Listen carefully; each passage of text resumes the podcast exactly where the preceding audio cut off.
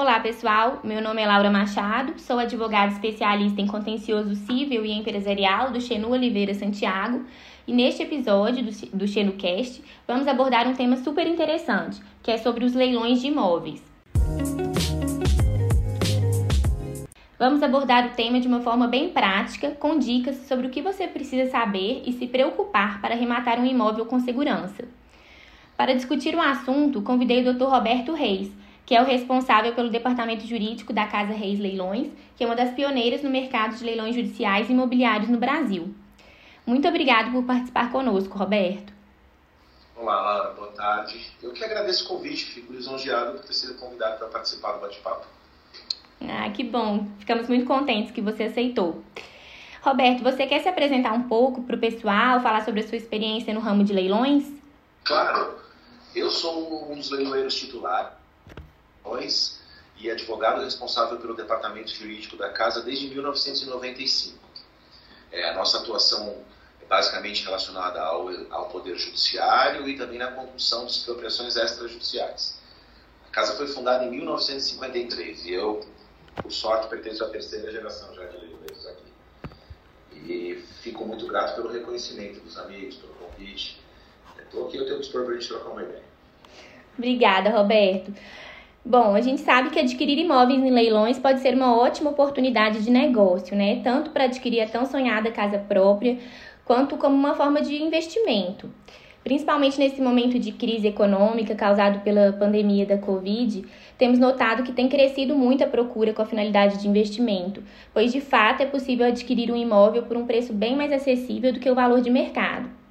Então, nesses períodos de crise, aumentam o número de devedores de condomínio e tributos, como IPTU, fazendo com que os leilões estejam cada dia mais presentes no cotidiano forense, o que também acaba gerando mais oportunidades de negócios.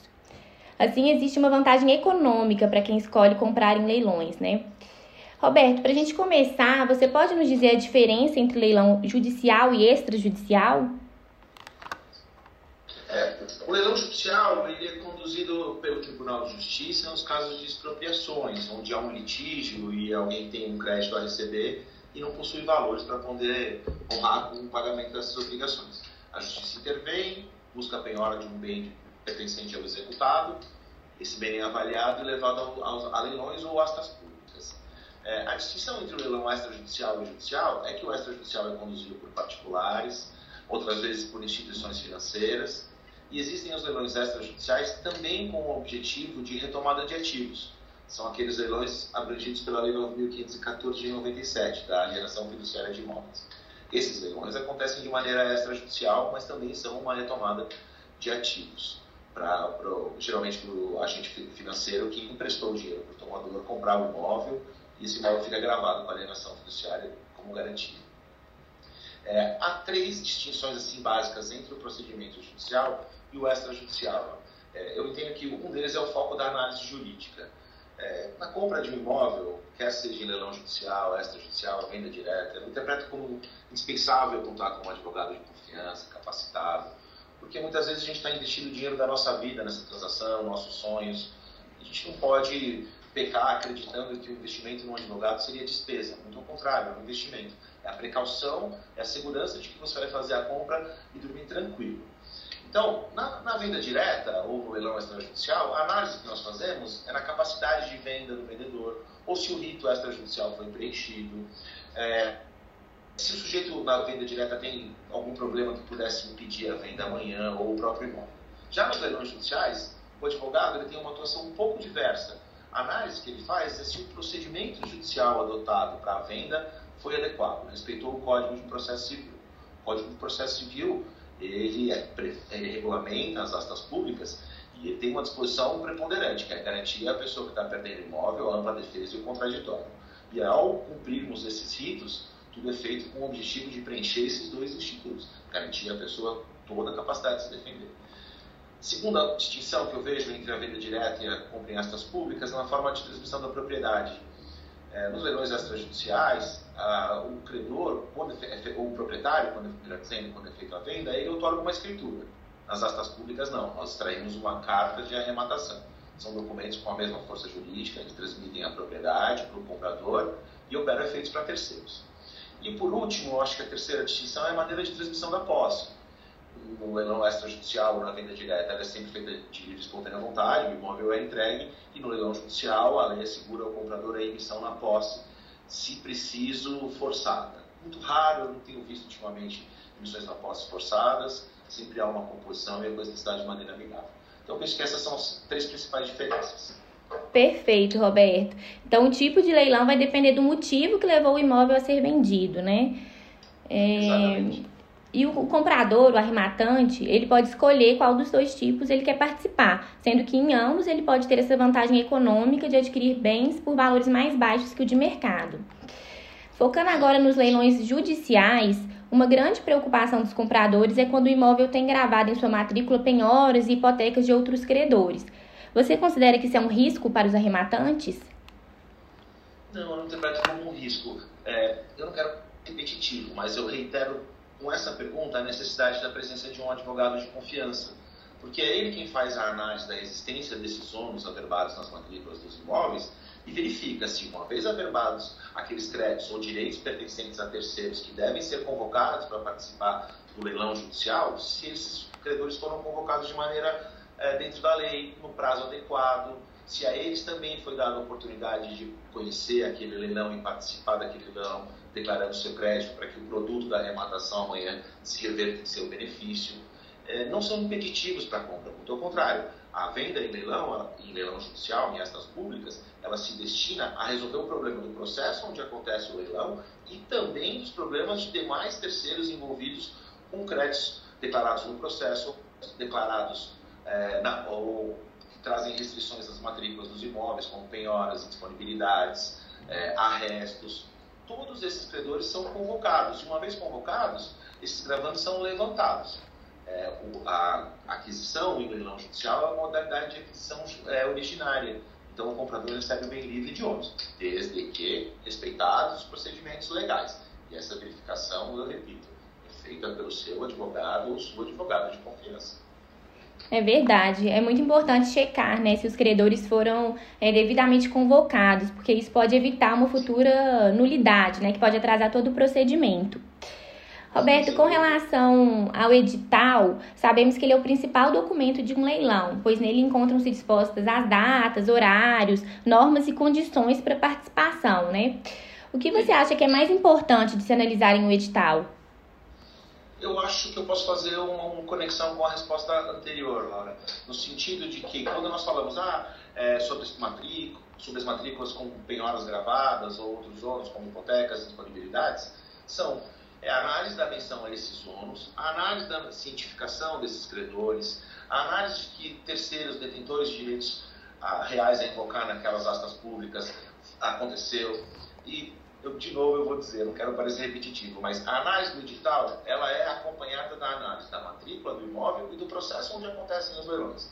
Portanto, a pessoa capacitada tecnicamente a fazer isso, eu entendo, é advogada ou advogado de confiança do comprador. É a figura imprescindível, porque ele oferece ao comprador a certeza de que o edital é perfeito ao mencionar todos os ônus, o edital é perfeito ao citar todos os recursos que estão, estariam ou estão pendentes no processo, o edital é perfeito ao cientificar todas as pessoas envolvidas, a trazer a descrição perfeita, a menção a eventuais pendências sobre o imóvel. Então, essa análise, o edital é completo para oferecer a certeza ou o convencimento de que a arrematação é segura, mas ela também é acompanhada da análise processual. É verdade mas é, a gente observa que, a, que nem sempre o edital contém todas as informações necessárias, né? Então, realmente é preciso verificar essas questões atinentes à dívida, se o imóvel, por exemplo, pertence a um incapaz, e se, como você disse anteriormente, os devedores do executado foram devidamente notificados acerca do leilão, né? É, e com relação a, ao laudo de avaliação, é, qual que é a vantagem que você enxerga de ter esse laudo de avaliação previamente ao lance? É, é, é uma pergunta que eu entendo extremamente pontual, porque o, novo Código do Processo Civil, que entrou em vigor em 2015, ele admite a avaliação das justiças ou por imobiliárias como parâmetros de mercado. Eu, eu, particularmente, prefiro a intervenção do perito judicial de confiança do juiz. Por quê? Ele é um profissional capacitado tecnicamente, geralmente um engenheiro, um arquiteto inscrito no CREA, inscrito no Tribunal de Justiça, Isso já dá a ele o reconhecimento da capacidade técnica e, e legal para apresentar uh, o laudo pericial. Nós estamos falando de um laudo judicial pericial. Então, os benefícios da intervenção de um perito de confiança da justiça são enormes, porque ele considera, afora os critérios mercadológicos, também os critérios técnicos da construção, o local de construção. É, eu acho uma enorme vantagem. Ele coloca realmente a realidade de mercado do imóvel, de, de preço de mercado do imóvel, para o interessado. Eu entendo imprescindível a participação do perito judicial. É, eu acho que essa também é, é, até uma vantagem, né? Quando você compara com a venda por particulares, né? Que nem sempre tem um laudo de avaliação prévio. Sim, a gente costuma brincar aqui na casa de leilões que geralmente a pessoa interessada em fazer a venda direta tem o preço oferido de acordo com uma conversa com algum parente, mas que isso não retrata a realidade do mercado. Né? Tanto que na venda direta, aqui a casa de leilões, ela colabora com a definição do valor de venda pelo proprietário, mas valendo de subsídios concretos. Uma pesquisa que envolva imóveis vendidos na região, isso é feito até com a busca por é, é, matrículas e escrituras que tenham valores verdadeiros de negócio, é, dimensionar a quantidade de imóveis vendidos no bairro. Enfim, a gente também procura colaborar, não com a mesma capacitação técnica de um perito avaliador, mas para esses casos em que a gente tem um leilão comercial em que o cliente não quer contar com um perito avaliador. Ah, legal. Ô Roberto, e nós sabemos também que o leilão é uma forma segura de aquisição de imóvel, mas certamente tem algumas cautelas que devem ser observadas. Uma dessas cautelas é justamente observar o estado do imóvel, né? Porque o, o lance é obrigatório e irrevogável.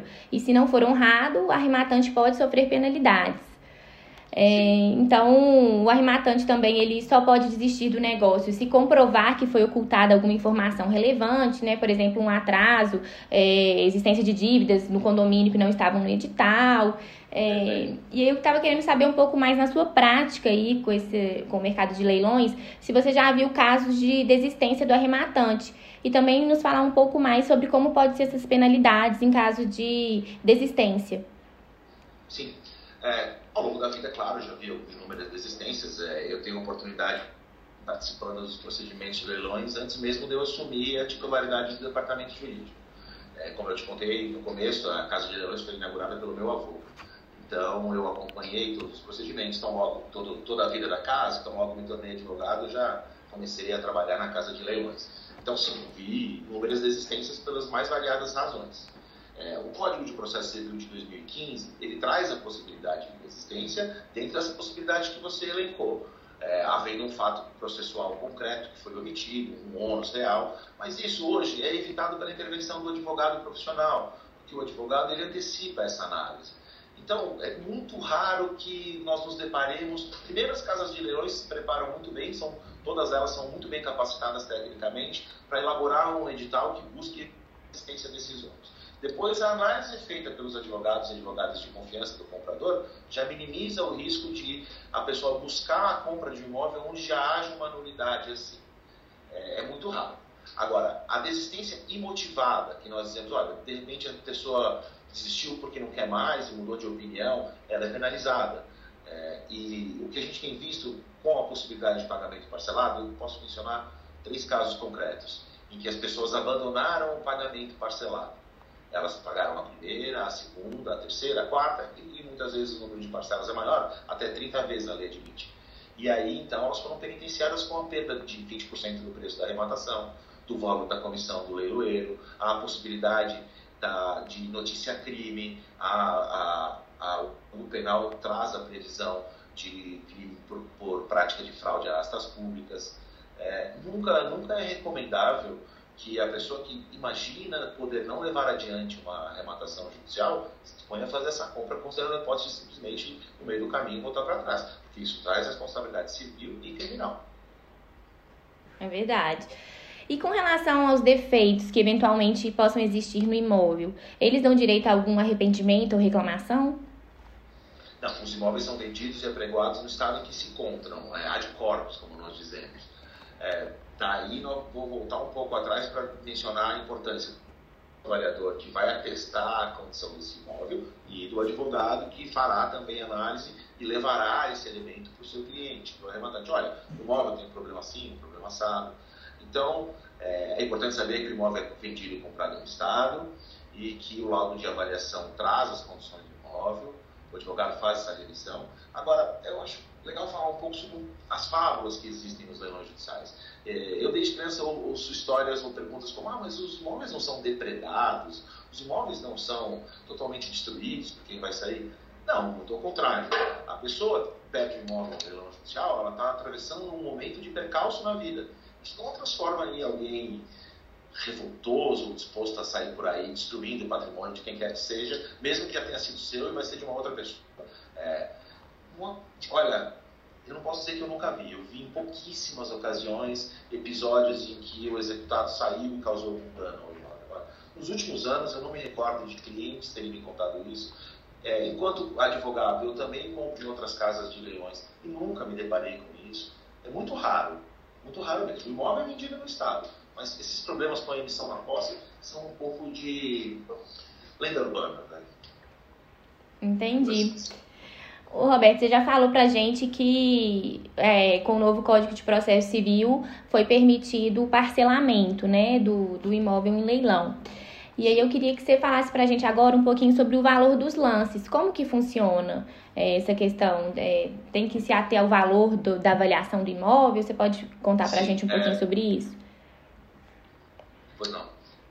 Sobre o parcelamento, eu acho que vale abordar um pouco mais para dizer que é uma inovação, que quem trouxe essa possibilidade é o Código de 2015, o Código de Processo Civil de 2015, e nós temos visto muitas vendas com pagamento parcelado do preço. A, única questão é que o pagamento à vista ele sempre se sobrepõe ao pagamento parcelado do preço, mesmo que em valor inferior, porque o objetivo do leilão é dar fim ao processo o mais rápido possível. É, mas é uma benesse enorme. É, sobre a questão dos valores, é, geralmente os imóveis são vendidos em duas praças. Eu digo geralmente porque há algumas exceções em que os bens são vendidos em uma única praça, mas eu já falo sobre isso. É, então, na maior parte dos casos, os imóveis são ofertados em duas astas. A primeira asta, em que o Código de Processo Civil exige que o bem seja ofertado pelo valor da avaliação atualizada, e a segunda asta pública, em que o imóvel pode ser vendido com deságio a partir de 50% do atualizada.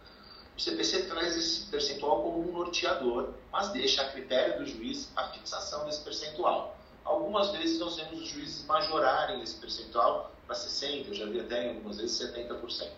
Mas a grande parte dos leilões acontecem com os imóveis sendo ofertados em segunda praça pelo valor equivalente a 50% da avaliação atualizada. Eu diria que 70% a 80% dos imóveis que nós apregoamos são ofertados com esse design. Entendi. Então é na segunda asta que as oportunidades são ainda melhores, né? Sim. Ah, perdão. Eu te devo a resposta sobre quando acontece o deságio em um leilão único. Há, há procedimentos que prevêem leilões únicos, como, por exemplo, as falências, e até mesmo alguns juízes preferem que os leilões aconteçam em uma única ocasião. Nesses casos, o imóvel sempre é oferecido já com o deságio, já com o deságio é, previsto pelo CPC, que normalmente 50% do valor da avaliação. Ah, entendi. Bom, então, é, mas pela sua experiência, nesses casos em que tem duas astas públicas, né? É, normalmente eles acabam sendo vendidos é, na segunda mesmo, né? Ah, 99,9% dos casos. É muito raro você ver uma arrematação em primeira asta pública, isso só acontece quando a avaliação está um pouco fora de mercado, defasada, e o arrematante é bastante ousado, não quer enfrentar nenhum tipo de disputa e acaba formulando um lance em primeiro leilão. Agora, o que é importante? A disputa em segunda praça, e eu já vi, por exemplo, o valor de venda em segunda praça ultrapassar o valor da avaliação, que a avaliação estava tão interessante que permitiu essa disputa. Mas isso também só acontece quando há a possibilidade de algum ganho com o investimento no imóvel. Ninguém sai lançando valor de avaliação quando não há essa possibilidade. Então, 99,9% dos leilões que nós é, vendemos, dos imóveis que nós vendemos nos nossos leilões judiciais, são em segundo leilão, sempre. Entendi. E Roberto, uma, um outro aspecto que eu acho que gera bastante preocupação aos arrematantes é quando o imóvel está ocupado, né? É, o que, que você acha desse procedimento de desocupação hoje em dia? É, qual que é a sua experiência com relação a, a esses leilões com imóvel ocupado? A desocupação e o recebimento do imóvel livre de ônus é uma premissa que a lei oferece ao comprador. Até mesmo quando o pagamento é parcelado, é possível a emissão posse antes do complemento do pagamento. E tenho visto isso cotidianamente. Quando? Porque o CPC oferece essa certeza. Se, se o pagamento é parcelado, o imóvel fica hipotecado e o comprador já pode ser emitido na posse. Como eu disse há pouco, não tenho visto grandes problemáticas. É, a pessoa que perde o imóvel, ela também quer uma saída digna do imóvel, ela não quer um embate. O que eu tenho notado é desocupação amigável, composição, nenhum, assim, nós não vivemos celeumas, eu tenho notado, desde a edição do, do Código de Processo de 2015, com a emissão na posse. Ela tem sempre se resolvido. Claro que a intervenção do advogado, da advogada de confiança do rematante é preponderante, para que ele possa conduzir isso de maneira razoável, dialogando com o executado se preciso, tomando as diligências no processo para que mostre ao executado a irreversibilidade daquela situação. Mas eu não interpreto como um problema. Eu acho é, muito mais importante é, ter um advogado para te ajudar na questão de leitura do edital, de interpretação do processo. É, eu não acho que a emissão na posse é o, o, algo que traga muita preocupação. Ah, isso é ótimo para a gente contar pro, pro pessoal. Agora, para a gente já concluir, qual que é a principal dica que você dá para alguém que está nos ouvindo e está com interesse em adquirir um imóvel por leilão? Eu não para dá-los, mas eu diria conte com advogadas e advogados de sua confiança para lhe ajudar na compra de um imóvel, quer seja em estas públicas, quer seja em venda direta. O advogado que trabalha em estas públicas, como os nossos amigos do Xenu, vocês conhecem todas as oportunidades, monitoram os leilões, sabem onde estão os melhores leilões, as melhores casas. É, é, parece um exemplo tolo, mas nós não fazemos uma obturação de dente sem contar com um dentista. Isso para comprar um imóvel, quer seja de leilão judicial, nós precisamos de um advogado de confiança. Eu acho que essa é a principal dica que eu daria. Conte com a ajuda de advogados especializados. Advogados e advogadas são imprescindíveis para isso. E tenha certeza, os honorários pagos não são dinheiro jogado fora, são investimento, proteção do seu patrimônio. Acho que essa é a principal dica. É isso mesmo. Bom, é, por tudo que foi dito, verifica-se que a aquisição de um imóvel por leilão pode ser um grande investimento e trazer inúmeras vantagens para o arrematante. Mas é extremamente importante contar com uma boa assessoria jurídica, pois de fato é necessário tomar certas cautelas né, para garantir a segurança da operação e de fato fazer um bom negócio. Roberto, gostaria de agradecer imensamente suas explicações e por dividir conosco toda a sua vasta experiência no assunto. Eu que agradeço o convite, tá? toda a maneira lisonjeira como você me tratou. Muito obrigado. Estou ao dispor para novas oportunidades. Por favor, contem comigo, com todos aqui da Casa Reza. Um abraço a todos. Bom, este foi mais um episódio do XenoCast. Um abraço e até a próxima.